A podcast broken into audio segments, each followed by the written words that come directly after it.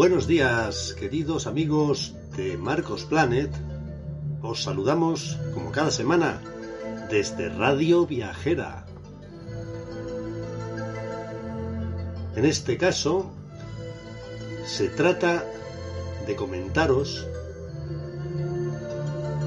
una serie de detalles y un poquito de análisis acerca de la magnífica obra de Humberto Eco titulada El nombre de la rosa.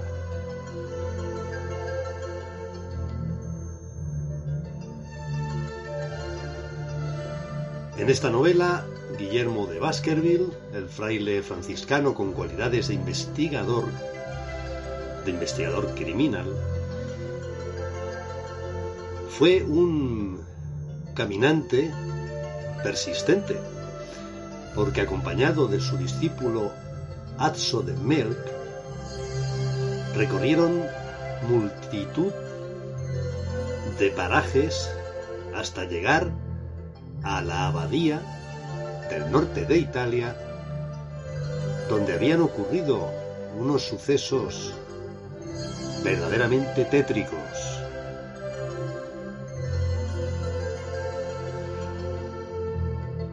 Este personaje de Guillermo de Baskerville, ideado por Humberto Eco en el año 1980, fue escogido como personaje protagonista de El nombre de la rosa. Esta obra marcó un momento de gran repercusión en la literatura de los años 80 gracias a la para mí extraordinaria adaptación que para el mundo del cine realizó el director francés Jean-Jacques Annaud.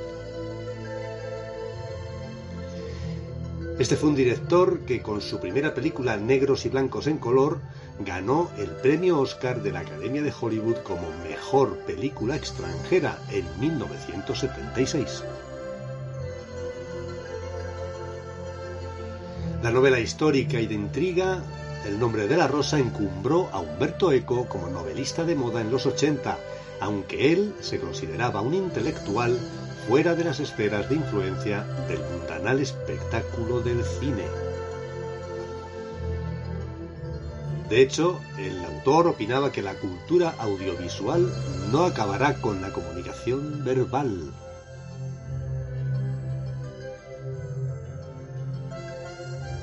Humberto Eco fue un semiólogo, filósofo y escritor italiano, autor de numerosos ensayos sobre semiótica, estética, lingüística y filosofía, así como varias novelas, entre las que cuenta como para mí la más representativa de su genio literario, la titulada El nombre de la rosa.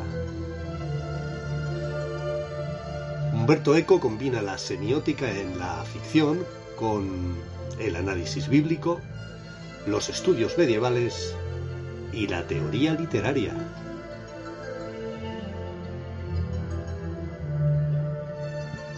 Aclaramos que la semiótica es una rama de la ciencia que estudia los diferentes sistemas de signos que permiten la comunicación entre individuos, sus modos de producción, de funcionamiento y de recepción. Humberto Eco se doctoró en Filosofía y Letras en la Universidad de Turín en el año 1954 con un trabajo muy técnico, titulado El problema estético en Santo Tomás de Aquino. Él admiraba la figura de este santo. Después de su doctorado, Eco trabajó como editor cultural para la RAI, la radiotelevisión pública italiana. También fue profesor en las universidades de Turín, Florencia y Milán entre los años 1956 y 1964. En este periodo entró en contacto con el grupo de artistas, formado por pintores, músicos y escritores, denominado Grupo 63, que modelaría su futura trayectoria como escritor.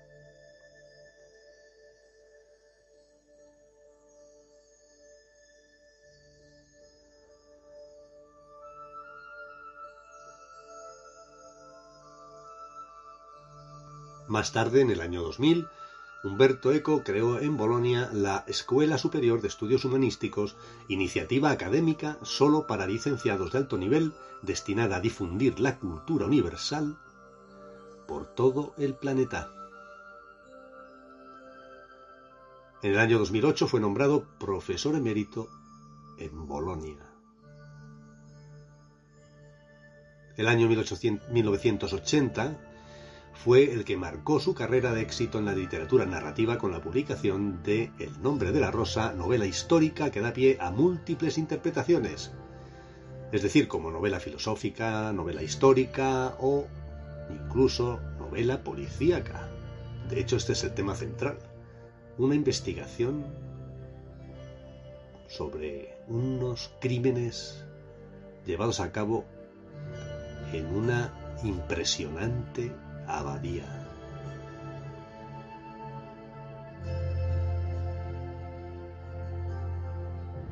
Consecuencias positivas en el mundo editorial italiano, según destaca el crítico y novelista italiano Alain Elkan, fueron, entre otras, que El nombre de la rosa relanzó la novela en Italia y la literatura italiana en el extranjero. Los escritores italianos, dice Alain, se volvieron a traducir. Eco, nieto de un editor de la pequeña burguesía, contó que empezó a escribir a los diez años una historia que él mismo editaba. Eco explicó que llegó tarde a la ficción por considerar la escritura novelesca un juego de niños que no tomaba en serio. ¿Y cuál es la trama del nombre de la rosa?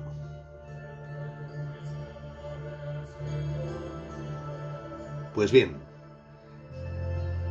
el libro versa sobre la investigación de una serie de crímenes que suceden en una abadía benedictina ubicada en los Alpes italianos en el año 1327.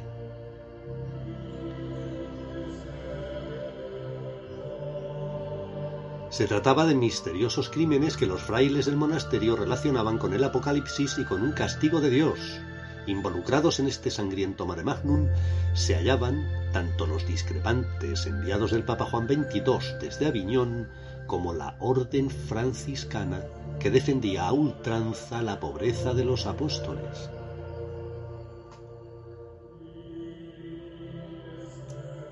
Y claro, había un contraste manifiesto entre la riqueza que exhibía la iglesia, con sus eh, ornamentos, sus tremendas riquezas en general, tesoros eh, guardados en, en múltiples edificios religiosos y el propio comportamiento de los altos cargos de la Iglesia provocó ese enfrentamiento, esa batalla entre los franciscanos y la parte de la Iglesia menos entregada a la causa de los pobres.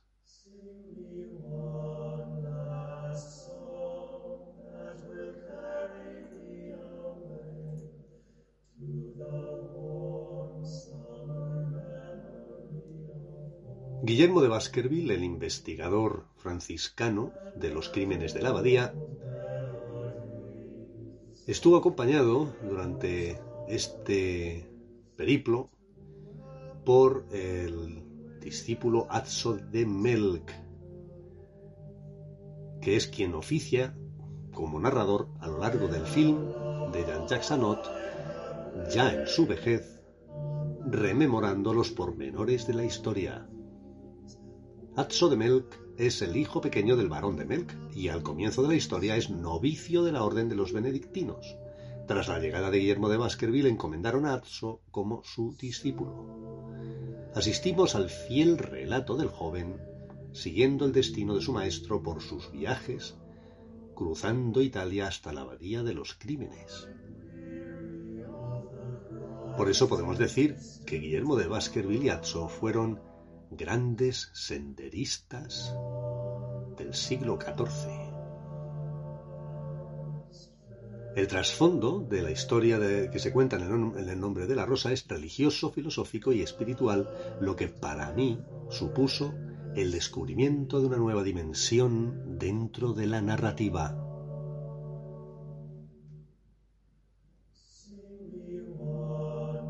Decir que el nombre de la rosa fue un éxito editorial no haría justicia al fenómeno que supuso en el mercado. Se estima que el libro ha vendido más de 50 millones de ejemplares hasta la actualidad. La novela fue publicada en Italia por la editorial Bompiani y en España por la editorial Lumen en el año 1982. Desde su aparición en Italia en 1980, la novela tuvo el reconocimiento de la crítica y de los lectores. Diarios como The New York Times o Le Monde la consideraron como uno de los libros fundamentales del siglo XX. Además, obtuvo premios como el Strega, máximo galardón de la literatura italiana, o el prestigioso Medicis Étranger, reconocimiento a una novela de autor extranjero publicada en francés.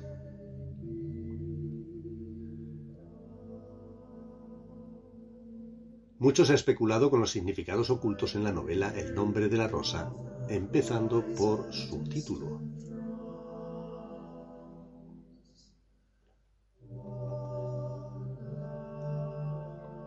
Cuenta una fuente de información que cito en el blog en Marcos Planet que Humberto Eco le decía al periodista del diario Clarín Antonio Gnoli que aquellos quienes en La Rosa encontraron una referencia al verso de Shakespeare A Rose by Any Other Name, una rosa con cualquier nombre, se equivocan.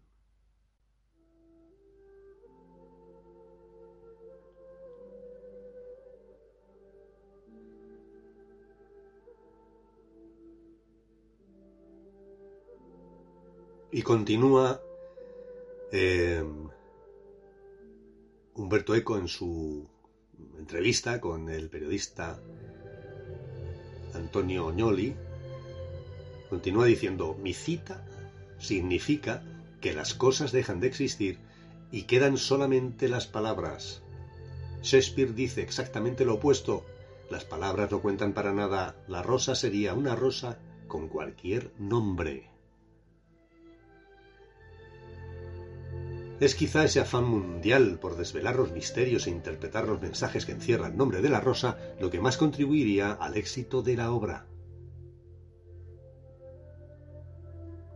Y en el centro mismo de toda la historia está presente un libro perdido que nunca existió, el segundo libro de la poética de Aristóteles, centrado en la comedia y que al ser leído por los monjes les provocaba una risa incontrolable y mortal.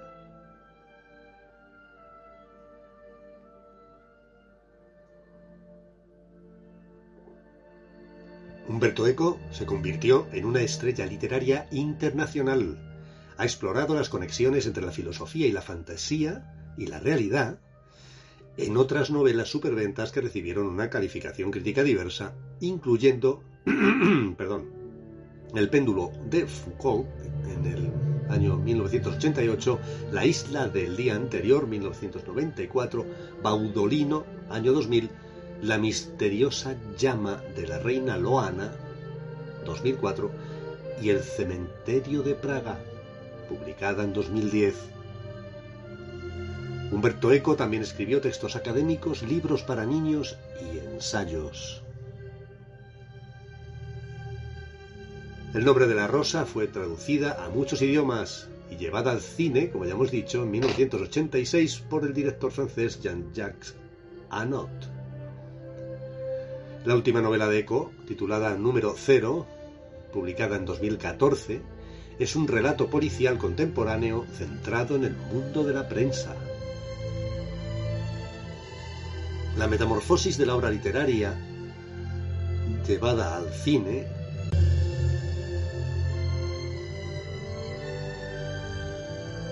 es eh, un aspecto de, de la adaptación al mundo cinematográfico que quiero analizar un poquito más en profundidad.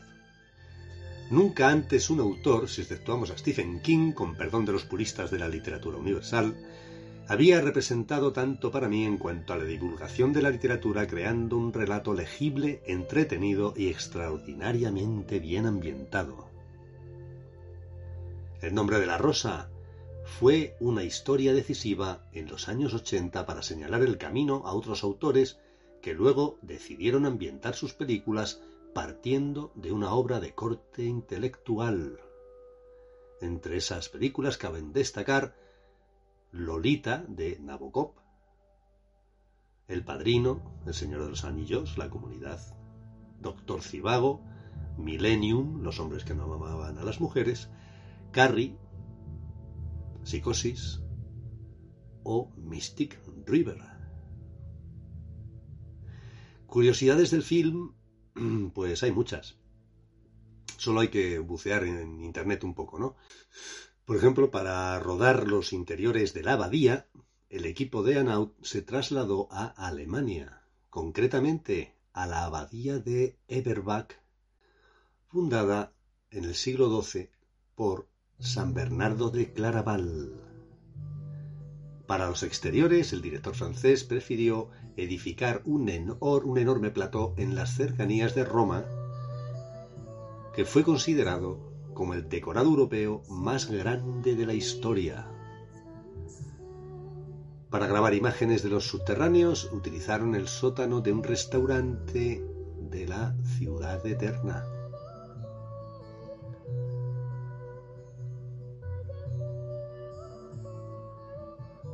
La recreación del incendio en la biblioteca consiguió ser muy impactante, pues en realidad fue filmada apresuradamente y sin tomar medidas de seguridad. Son Connery tuvo que echarse al suelo y rodar sobre sí mismo al prenderse su hábito. En general, todo el equipo pasó muchos apuros. Es de destacar la valentía del anciano actor de 81 años, Feodor Chailapin, el que interpretaba a Pedro de Burgos, quien estuvo a punto de sucumbir bajo el golpe recibido en su cabeza por una viga caída del techo. Tras recuperarse, sorprendió a todo el equipo diciendo Yo tengo 81 años y moriré pronto. ¿Ha salido bien la toma? Según Humberto Eco, este personaje de Jorge de Burgos mm, le, dio este nombre por, como homenaje a su queridísimo Jorge Luis Borges, era un admirador del gran maestro de la literatura universal, y de ahí lo de Burgos. Y mm, el personaje debía ser español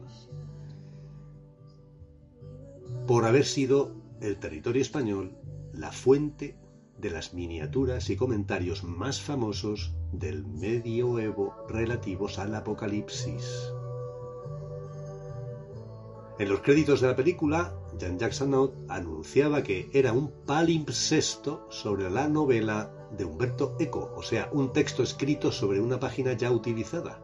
De este modo, el director francés aportaba un sabor medieval a la presentación de su obra, pues en la Edad Media era un sistema, el palimpsesto, de aprovechamiento de pergaminos muy utilizado. Aparte de lo anterior, el director conseguía protegerse de posibles discrepancias del autor debidas a los cambios hechos en la adaptación de la novela. Para Humberto Eco no pasó desapercibida la astucia de Anot. Así pues, la reacción del escritor el día del estreno fue tolerante. Soy un espectador sospechoso y debo callar, dijo. Y ahora os hablaré un poquito sobre Humberto Eco y su influencia en mis años jóvenes. Hay historias y autores que no caducarán jamás. Y Humberto Eco es uno de ellos. Francamente, reconozco que no fui capaz de terminar su Apocalípticos Integrados ni El péndulo de Foucault, pero el nombre de la rosa supuso para mí el reflejo imborrable de una época maravillosa, la de estudiante universitario de los años 80, y de una afición a los libros capaz de mantenerme leyendo sin tregua durante horas a diario.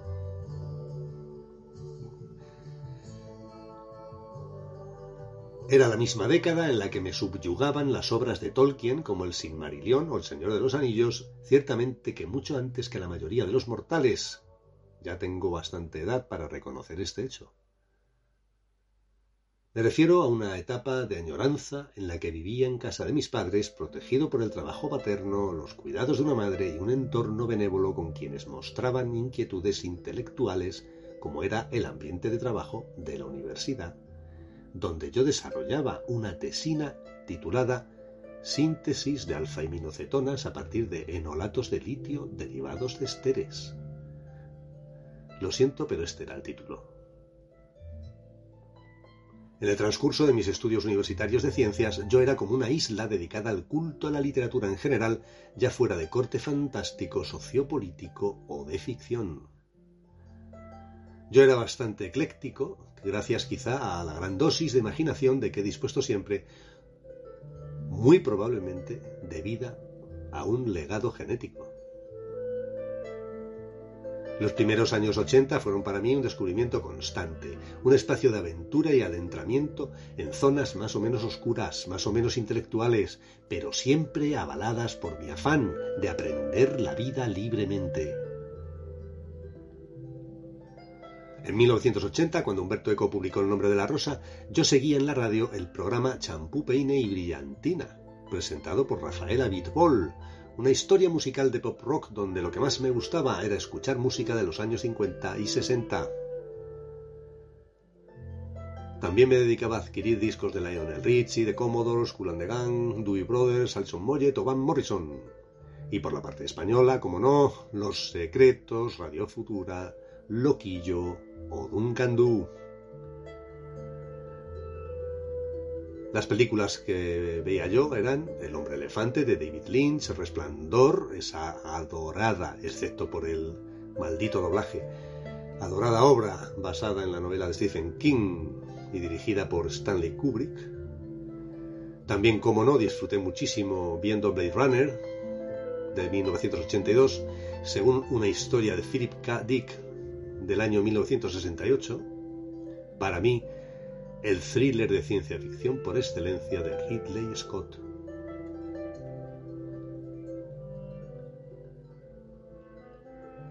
Entre esas pelis privilegiadas está, como no, Regreso al futuro, dirigida y escrita por Robert Zemeckis y producida por Steven Spielberg.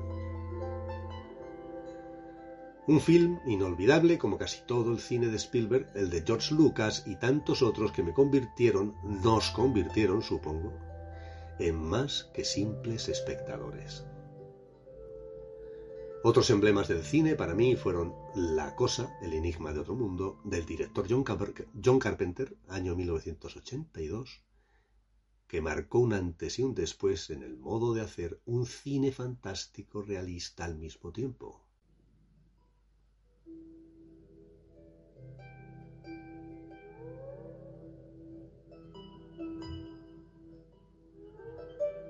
Pues sí, cine fantástico y realista a la vez es algo posible si la película es de excelente factura.